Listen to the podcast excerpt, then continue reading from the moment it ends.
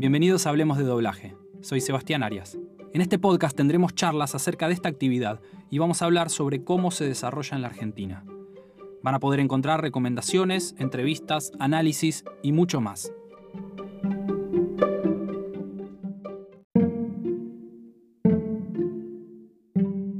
A raíz de algunas noticias que se dieron en los últimos meses, en este episodio me gustaría hablar sobre la expansión de Netflix cómo está cambiando el mercado de doblaje en los Estados Unidos y todo lo que nuestra industria podría aprender de eso. La plataforma Netflix ya tiene más de 140 millones de abonados en todo el mundo. En 2016, la empresa se expandió a 190 países y el año pasado, por primera vez, anunció que la mayoría de sus suscriptores y de sus ingresos provienen de fuera de los Estados Unidos. Para dar servicio a esta audiencia, Netflix ahora encarga y licencia cientos de series que intentan reflejar la vida en casi todos sus mercados, y en algunos casos mezclan idiomas y sensibilidades, como el programa popular Mitad en japonés de la experta del orden Marie Kondo. En el proceso, Netflix se topó con una sorpresa. A pesar de un aumento reportado del nacionalismo en todo el planeta, muchas personas disfrutan ver películas y series de televisión de otros países. Lo que estamos viendo es que la gente tiene gustos muy diversos y eclécticos, de modo que si le das historias del mundo se aventurarán y buscarán algo inesperado, dice Cindy Holland, vicepresidenta de contenido original en Netflix. La estrategia probablemente suene conocida. Hollywood y Silicon Valley desde hace tiempo que quieren expandirse a nivel internacional. Pero el caso de Netflix es fundamentalmente distinto. En vez de intentar vender ideas estadounidenses a un público extranjero, quiere venderle ideas internacionales a una audiencia global. Una lista de las producciones recientes más vistas y comentadas es como algo salido de las Naciones Unidas. Además de la serie de Kondo, está Nanette de la australiana Hannah Gatsby, la británica Sex Education, Élite o La Casa de Papel de España, El Protector de Turquía y la italiana Baby.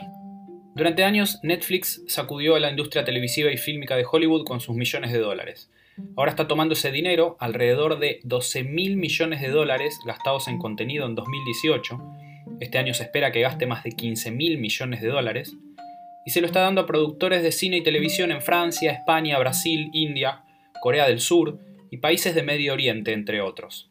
Como resultado, muchos de los programas de Netflix son vistos fuera de los mercados locales. A las series distópicas parece irles particularmente bien. En 2016, la compañía lanzó la serie brasileña 3%, con una mirada desesperanzadora sobre el futuro cercano. La mitad de la audiencia vino de fuera de Brasil. En 2017, cuando se estrenó el thriller alemán Dark, la serie quedó entre las 10 más vistas en 136 países. Alrededor del 90% de los televidentes no eran de Alemania. De acuerdo con Netflix, la serie española Élite fue vista por 20 millones de televidentes en todo el mundo. ¿Cómo afecta todo eso a sus doblajes? Una noticia directamente relacionada es la llegada de BTI Studios a los Estados Unidos. Esta empresa, que ya cuenta con 25 estudios alrededor del mundo, abrió a mediados de año sus primeras oficinas en Burbank para cubrir la demanda de localización al inglés de material audiovisual proveniente de Corea, Alemania y otros países. En una nota para Los Angeles Times, Chris Carey, uno de sus directivos, nos cuenta que en los Estados Unidos el doblaje al inglés solía tener una sincronía labial defectuosa, generalmente asociada a las películas japonesas de artes marciales o de horror. Por eso están trabajando para mejorar sus doblajes de idiomas extranjeros. Como nos cuenta otra noticia de reciente publicación. Netflix wants to make its dubbed foreign shows less dubby. The company is betting that better English versions of international hits like Money Dentro de los shows cuyo idioma original no es el inglés, la serie española La Casa de Papel es lo más visto. La siguen producciones de países como Alemania, Dinamarca, India y Suecia. Obviamente todas estas series requieren algún tipo de traducción, y los datos más interesantes aparecen cuando vemos cuál es la preferencia del público estadounidense. Netflix dice que un 85% de su audiencia, un 85%, prefiere ver The Rain con doblaje al inglés antes que con subtítulos. 78% para la serie alemana Dark y 72% para La Casa de Papel. Información que quizá al momento de responder una encuesta pueda tergiversarse, pero que no deja dudas cuando sabemos que proviene directamente de la base de datos que recopila de qué manera los usuarios de Netflix consumen sus productos. Otro dato interesante es que parece que nuestros vecinos del norte aparentemente se dieron cuenta de la importancia de hacer las cosas bien. Ya hace casi 10 meses que se pusieron en campaña y empezaron a reclutar actores y directores. En este proceso tomaron como caso de prueba el doblaje de La Casa de Papel. Un nuevo director y elenco se ocuparon de doblar la tercera temporada y redoblaron las temporadas 1 y 2. Sí, las volvieron a doblar. Netflix normalmente dobla a nueve idiomas diferentes, francés, italiano, alemán, turco, polaco, japonés, español ibérico, español latinoamericano y portugués. Y ofrece subtítulos en 27 idiomas. Pero en abril la compañía creó un nuevo puesto, el de manager creativo para doblaje al inglés, y le dieron esta tarea a David McClafferty, hasta entonces supervisor de doblajes. Dentro de los conceptos fuertes que está implementando David está la idea de alentar a sus directores y actores a que trabajen más como si se tratara de una producción propia y no tanto como una sesión de grabación, dándoles libertad creativa en el armado de los elencos y en la dirección. Uno de sus directores, de su equipo de directores, comenta que encaran las grabaciones como si se trataran de escenas reales, le interesa el equilibrio entre una propuesta que respete la versión original, pero que consiga interpretaciones naturales. También cobra vital importancia el elenco con el que trabaja.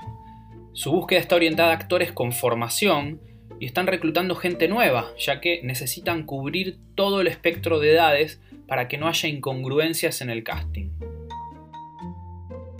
En la misma línea también es muy reciente la noticia de que Netflix firmó un acuerdo de tres años con el SAG-AFTRA, que es el Sindicato de Actores de Cine, y la Federación Americana de Artistas de Radio y Televisión, para implementar mejoras en su salario y en las condiciones de trabajo para doblaje.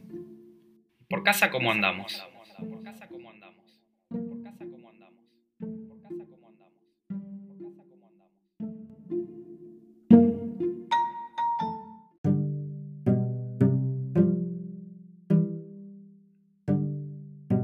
El artículo también describe de qué manera están abordando sus trabajos para que suenen menos Davi.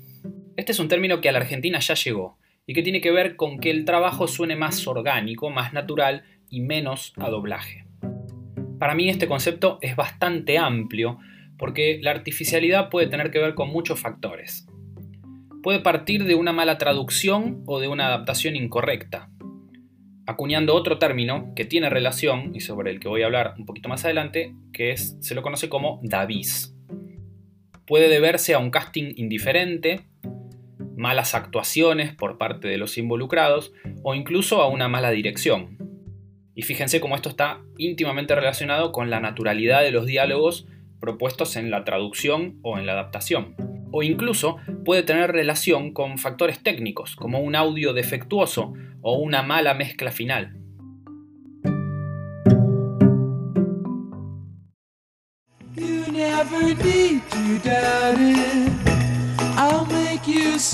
¿Qué tal?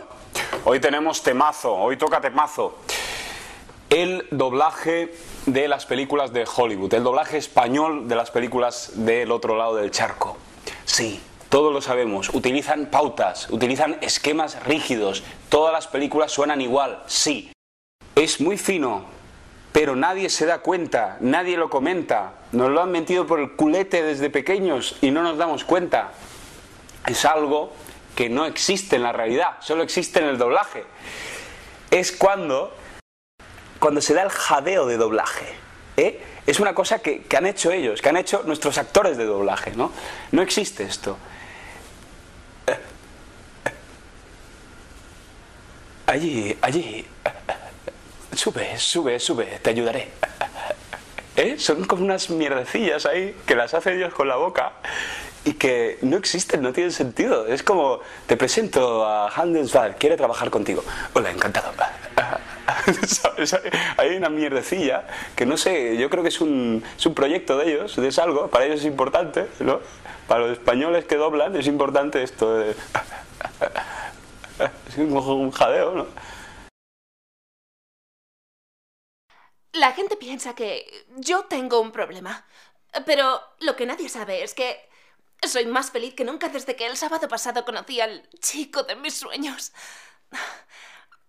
Desde que está en mi vida, todo tiene como un halo más natural y fluido.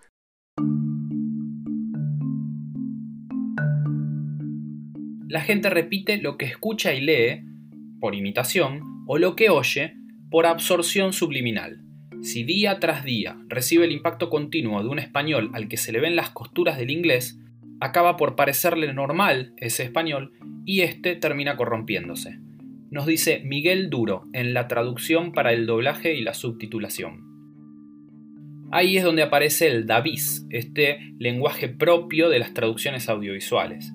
Esas soluciones a las que le falta naturalidad que de a poco terminan impregnando nuestro idioma y llegan hasta los guiones de producciones nacionales.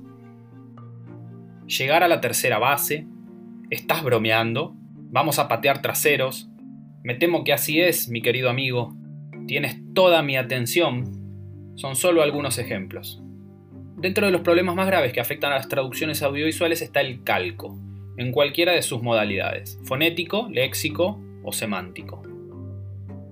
Lo que yo creo es que muchas de esas construcciones tienen que ver con la isocronía o con el ajuste labial o lip sync. De a poco se fueron adoptando y ahora es muy difícil desterrarlas. Me arriesgo a decir que muchas veces estos problemas no surgen de una mala traducción, sino de cómo le meten mano a los guiones al momento de grabar en las salas.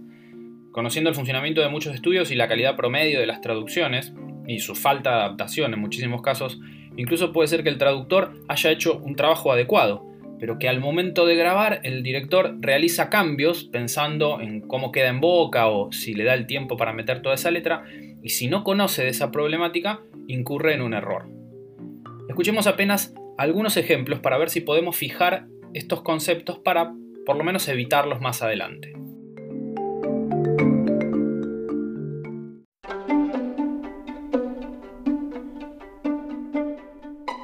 Sencillo como esto. Hay todo un repertorio en castellano para traducir la expresión It's as simple as that. En pocas palabras, es muy sencillo o incluso en resumen. To belong, pertenecer. En frases como That's where I belong, I belong to India, que designan el lugar donde uno se encuentra cómodo o considera su hogar, en vez de la traducción literal es donde pertenezco o pertenezco a la India, debería decirse allí está mi casa, la India es mi hogar o expresiones similares. Give me a break. Dame un respiro. Sí, podría ser peor. Se podría traducir más literalmente aún, pero es una de esas frases muy de doblaje, muy biz. Más que hablar de respiros, dependiendo del contexto, podríamos decir déjame tranquilo o déjame en paz o no me agobies. Eventually, eventualmente. Quizá uno de los calcos más odiosos, con lo bonitos que son al final, finalmente, a la larga. Relax, relájese. La traducción literal del imperativo relax para relájate olvida un amplio repertorio de expresiones genuinas equivalentes. Tranquilízate, tranquilo, quédate tranquilo o no sufras. Verdict, veredicto. En situaciones que no correspondan al ámbito jurídico, verdict significa simplemente opinión o dictamen. Exciting, excitante. Este adjetivo tiene en general el sentido de emocionante, apasionante o estimulante. Y lo mismo ocurre con excite y excited, que corresponden a menudo a emocionar y entusiasmar en un caso y emocionado o ilusionado en el otro. Salvo que hablemos de huevos, dozen tiene un valor de abundancia y es mejor traducirlo como bastante, mucho, un montón de. Fresh water no es agua fresca, sino agua dulce. Fresh air no es aire fresco, sino aire puro. Blood pressure es tensión arterial y no presión sanguínea. ¿Sabían que la Asociación de Traductores y Adaptadores Audiovisuales de Francia utiliza el término synchronian para definir a esa traducción que está tan pendiente del lip sync que suena falsa? No importa el tamaño. Mírame. ¿Por mi pequeña estatura me juzgas? ¿Mm? Pues hacerlo no deberías. Porque mi aliada es la fuerza. Y una poderosa aliada es. De la vida es la creadora.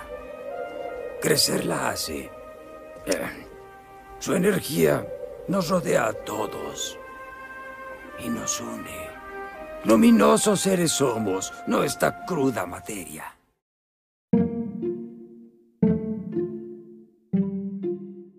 Esto ya se va terminando, pero antes quiero agradecer especialmente a Gabriela Olarieta por su participación en este episodio. Pueden seguir a Gaby en redes sociales en www.youtube.com barra Gaby Olarieta, donde suele postear videos explicativos con mucha información sobre locución, doblaje, audiolibros, videojuegos, etc. O a través de su cuenta de Instagram, arroba Gaby Locutora. Los datos para este episodio fueron obtenidos de distintas fuentes. No me gustaría despedirme sin antes citar estas fuentes, pueden googlearlas y ahí pueden incluso encontrar más detalles acerca de esto que comenté en este episodio. El mundo según Netflix, escrito por Farhad Manju el 25 de febrero de 2019, y Netflix quiere mejorar el doblaje de sus programas foráneos, escrito por Jill Goldsmith el 19 de julio de 2019, ambos publicados en el New York Times. Muy mala sincronía labial, escrito por Anthony Carpio, publicada en Los Angeles Times. Calcando que es gerundio, del blog En la luna de Babel de Sherezade Surya, blog que recomiendo mucho si no lo conocen. Y otro artículo llamado Verás es el Davis de Veras, un artículo escrito por Alberto Fernández. Me despido hasta el próximo episodio y me voy rapidito a escuchar cómo adaptaron al inglés esta escenita de Rodrigo de la Serna en la nueva temporada de La Casa de Papel. Muchas gracias por escuchar. Vos no entraste. Y se murió un tercio de tu banda, hijo de puta. Se murió un tercio de tu banda y no hiciste nada. La concha de tu madre. Lo siento tanto como tú. ¿Qué carajo te digo yo? ¿Qué carajo te digo yo, hijo de puta?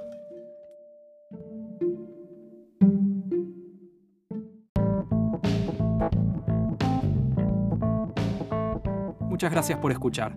Si les gustó este episodio, y si todavía no lo hicieron, los invito a que escuchen los anteriores. Para mensajes y comentarios me encuentran en Facebook como Sebastián Arias, director de doblaje, en Twitter como arroba doblaje Arias y en Instagram, que es donde suelo estar más activo, pueden encontrarme como Sebastián-Arias-doblaje. To infinity. Al infinito y más allá.